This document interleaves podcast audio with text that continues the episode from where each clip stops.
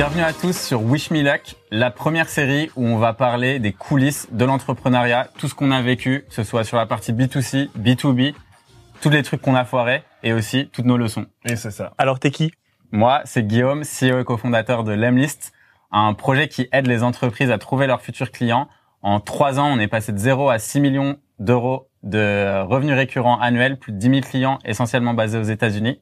Et vous, vous êtes qui les gars? Toi, t'es qui Alors moi c'est Bakang, euh, fondateur euh, d'une boîte qui s'appelait Dear Musli et aujourd'hui fondateur, cofondateur du coup d'un podcast qui s'appelle Lucky Day. On parle d'entrepreneuriat, on parle de euh, tout ce qui ne va pas, tout ce qu'il faut euh, régler. Et on vous aide en fait avec euh, tous les outils qu'on a euh, à monter votre boîte et de le faire de façon à peu près euh, à peu près convenable. Je suis le frère de Bakang, fondateur de euh, de Lucky Day du podcast et euh, on aimerait bien vous aider le plus possible à créer votre euh, boîte et à ne pas la foirer comme euh, beaucoup l'ont fait, dont nous. Donc euh, voilà, Et aujourd'hui, on va vous parler des temps durs en tant que start-upper.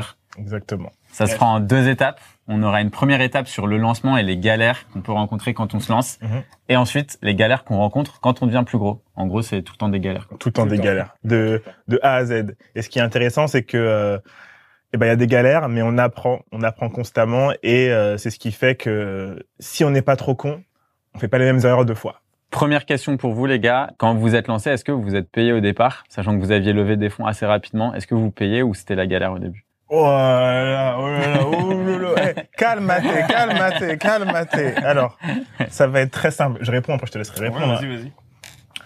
Nous, euh, on a créé Dire Musli, du coup, avec 700 balles. Donc, c'était notre rapport, parce qu'on travaillait à, à temps partiel. On avait quitté nos- notre, notre job. Je travaillais chez Avas et tout. Ouais. Euh, et après, je suis allé chez Levis. Et lui, il était chez Abercrombie Fitch avec Sylvain. Les modèles, quoi. temps, temps partiel parce que si tu veux euh, pouvoir monter ta boîte en même temps, tu veux pas faire un full time job, tu vois. Mm. Et du coup, on n'avait pas, on, a- on avait, une- on avait un salaire euh, misérable, quoi. C'était 700 balles et tout. Et euh, en gros, ce qu'on a fait, on a mis ça comme apport, on a grind, mais de ouf. Et à un moment, on s'est dit, après avoir travaillé pendant un an, un an et demi, on s'est dit, euh, à partir du moment où on, où on crée la boîte Dear Musli euh, légalement, on s'est dit, là, on a deux ans pour se payer. Ok. Et du coup, il fallait qu'on qu'on soit qu'on fasse masse de thunes, Ouais. soit qu'on lève de l'argent. Ok. Et du coup, on a fait de la thune, mais pas assez pour se payer, et on a levé de l'argent. Et du coup, on a réussi à lever de l'argent, euh, je crois, un mois après qu'on soit à sec tous les trois. D'accord, ok. Ouais, donc en résumé, C'est ça. clairement on n'a pas pu se payer quand on a commencé. on s'est pas payé du tout. Merci le chômage. Eh, le chôme dû. Grave. Eh, franchement, en France, on se rend pas compte, mais en Non, mais France, on a une de ces chances. Mais non, je Euh, je te coupe juste une seconde, mais moi, j'ai travaillé chez Levis exprès pendant deux ans en, en temps partiel pour pouvoir me barrer et avoir deux ans de chômage pour pouvoir me dire voilà j'ai deux ans et si après ces deux ans-là j'ai j'ai pas on n'a pas de quoi se payer et ben on arrête on voit ce qu'on fait. Mais en tout cas on avait deux ans pour euh, make it happen tu vois. Ouais, c'est- Grave. Et, euh, et vraiment, en fait, l'idée aussi, je pense que ce qui était intéressant dans ce que Dicom disait, c'est que, euh, et avec le recul, on a appris, enfin, c'est, c'est trop deux ans, mais on a dû se mettre une target de moment où on allait se payer. Ouais. Et, euh, et en réalité, cette target, elle est beaucoup plus courte. Tu vois, se Ouais, dire ouais, que sûr. tu dois te payer dans deux ans, c'était euh, dans un monde où justement tu pensais que tu pouvais tout gérer avec une levée de fonds, tu vois. Ouais. Alors qu'en réalité, pas du tout. Il faut te mettre des targets à six mois, voire un an, tu vois, pour être réaliste quand même, un an, euh, pour pouvoir se payer. Mais ça doit être un objectif, genre euh, vraiment euh, important. Ah, j'avoue. Un, c'est l'un des plus importants. je pense. Ah non, j'avoue, mais je sais- franchement, je trouve ça courageux d'avoir fait le le job à temps partiel en même temps, parce que je Ah pense ouais. que ça, ça te dé- en fait, ça te pousse à décaler trop longtemps, Ouais, ouais. vu que t'as un mini confort et qu'en même temps tu fais un peu les deux. Moi, j'avoue que j'avais euh, j'avais tout arrêté et en fait à l'époque, j'avais pas assez taffé longtemps pour pouvoir prendre le chômage, donc j'étais au Ah RSA. C'était ma meuf de l'époque qui payait le loyer. Euh, donc on avait, moi j'avais que 500 balles, tu vois, de, de RSA. Et en gros, euh, bah, le fait de vivre à deux dans 25 mètres carrés où on se tapait dessus souvent, c'était euh, Ah, ça te motive de ouf pour essayer de, de, de te payer un salaire. Et donc euh, Vianney et François, euh, bah, mes deux associés à l'époque, c'était pareil, ils étaient un peu euh, un peu en galère et tout. Donc on s'était, nous on s'était donné un an, mais après on était full euh, full focus sur l'Emlist. Mm.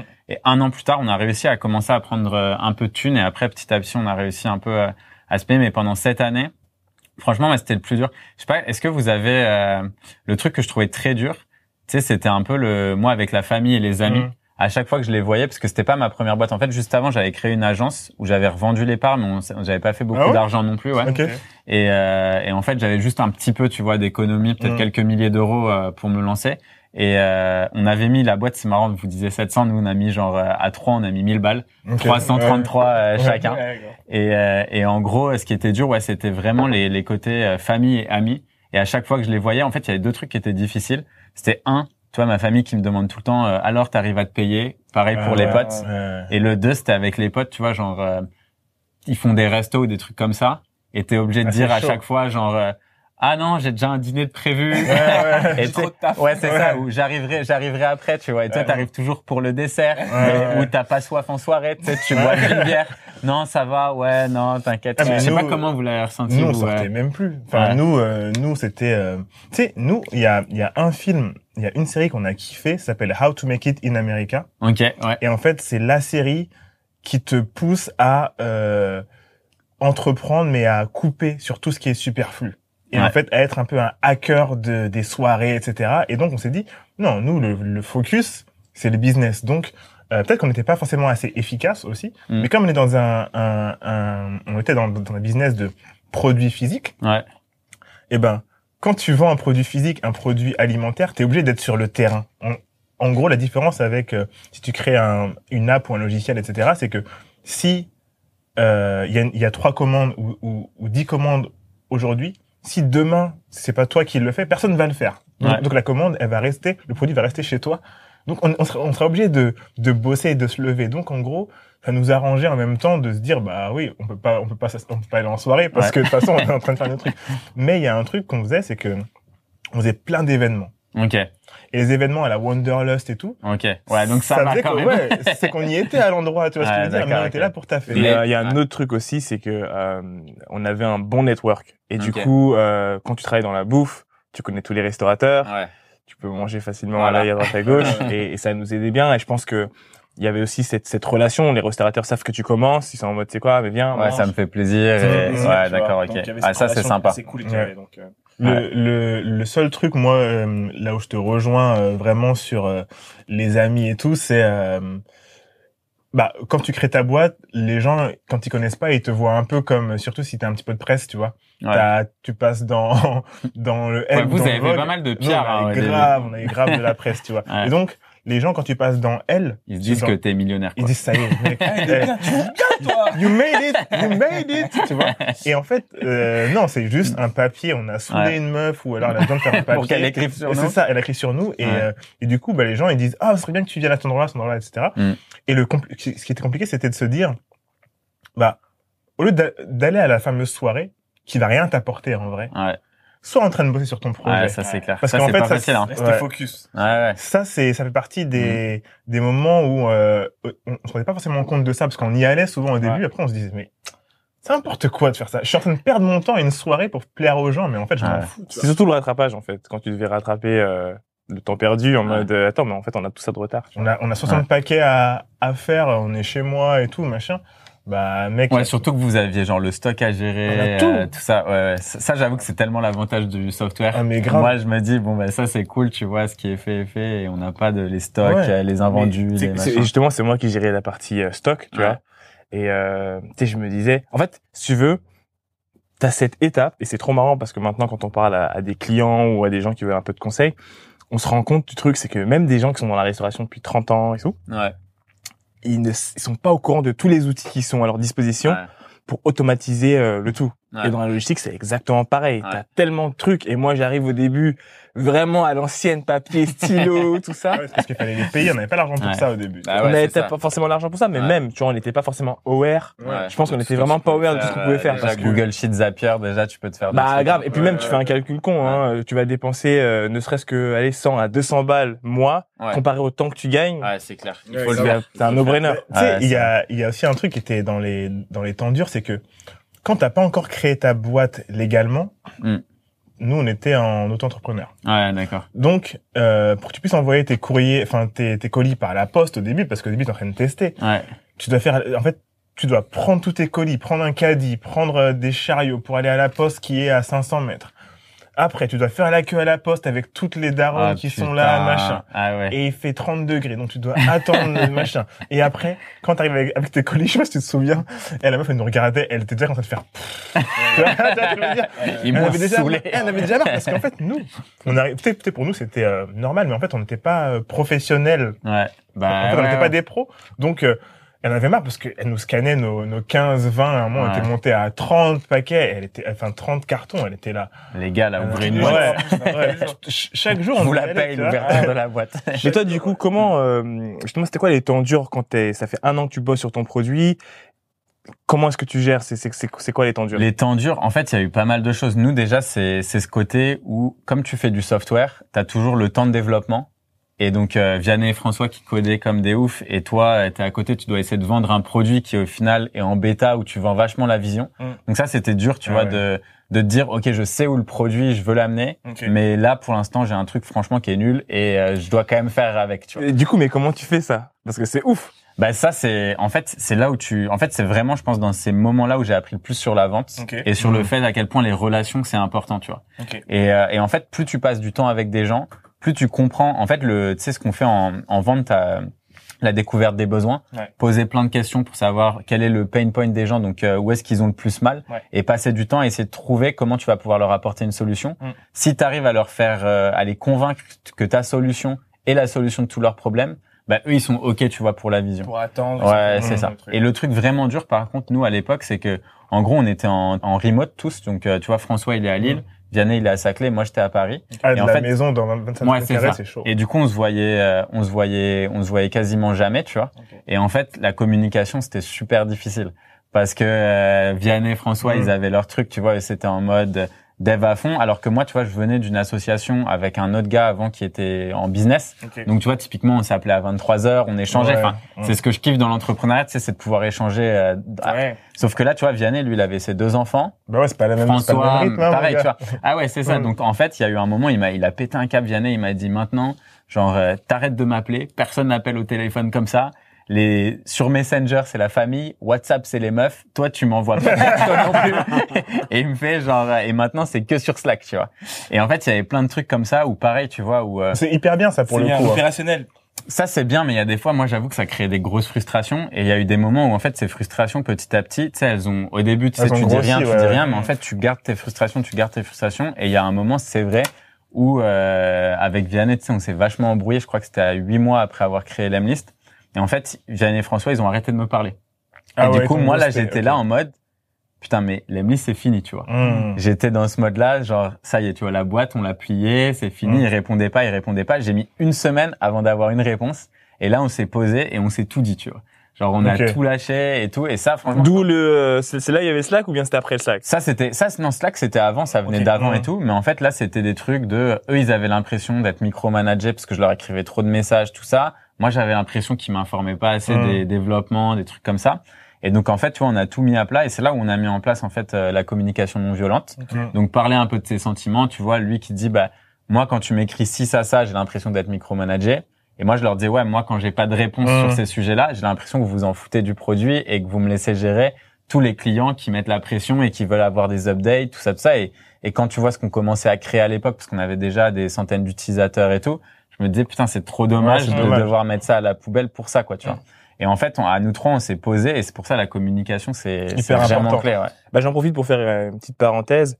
Euh, on a un autre épisode qui arrive après où justement on parle de comment choper ses dix premiers clients. Ouais. Donc ce sera intéressant de euh, de, euh, de parler de, de comment t'as fait et sans clients. Pour vous aussi. Ouais. Ouais, c'est ça. Sans clients, ça peut ne pas paraître être beaucoup. En réalité, c'est beaucoup quand tu commences parce que tu peux ouais, ouais. tu peux apprendre énormément de choses sur 100 clients. Donc ouais, ce sera Mm. cool d'en parler. Et, Ouais, et, euh, pour euh, tes, tes- tes associés, ils étaient très dev. Ouais. Bah ouais, c'est ça, 100% Du coup, il y, a, il y a ça aussi à prendre Ouais. en compte. Nous, un truc qu'on a appris, qui était, euh, du coup, si on peut aller dans la deuxième phase, Ouais, le scale plutôt. ouais, Ouais, le, Mm. euh, le scale, surtout quand tu commences à avoir une équipe, Ouais. c'est le fait de d'embaucher des gens, Ouais. mais pas forcément toi avoir les ressources nécessaires pour les manager. Et Mm. surtout, ne pas, te- en fait, ne pas forcément prendre en compte, euh, en fait, ne pas être assez empathique. C'est-à-dire que euh, nous, à un moment, on a eu une personne euh, qui était compétente dans, dans, dans son domaine. C'était un data scientist. Ouais.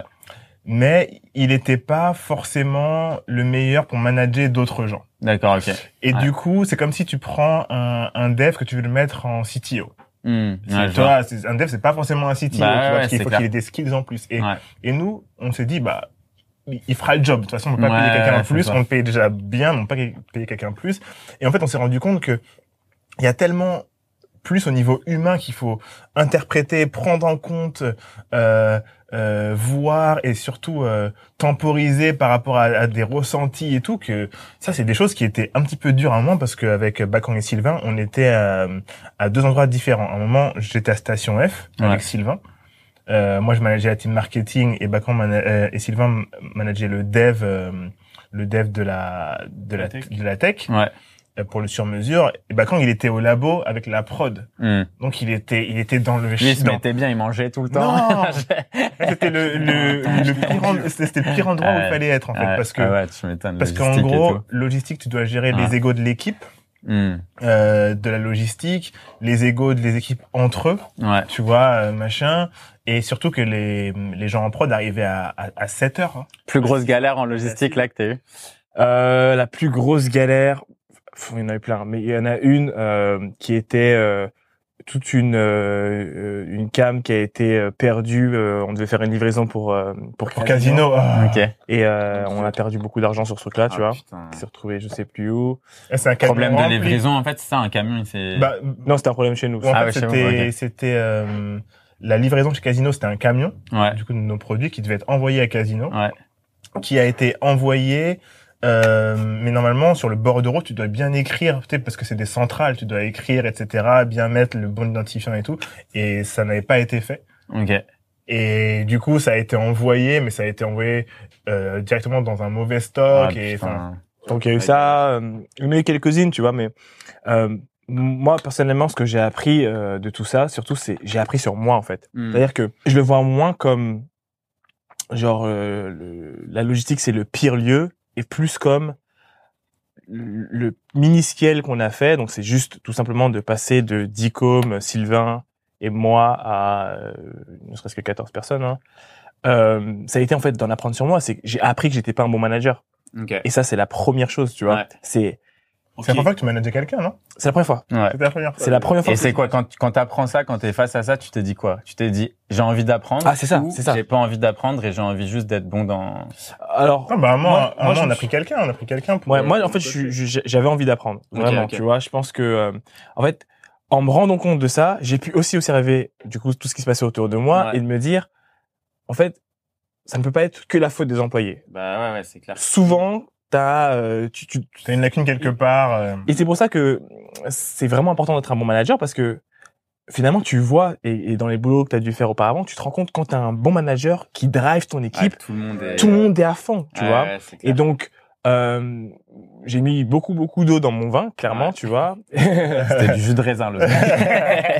et vraiment pour me dire, ok, non, faut repartir à la base. Ouais. Et la base, c'est écouter. Ouais. Et la base, c'est euh, créer différentes relations. C'est savoir aussi prendre des distances quand c'est nécessaire.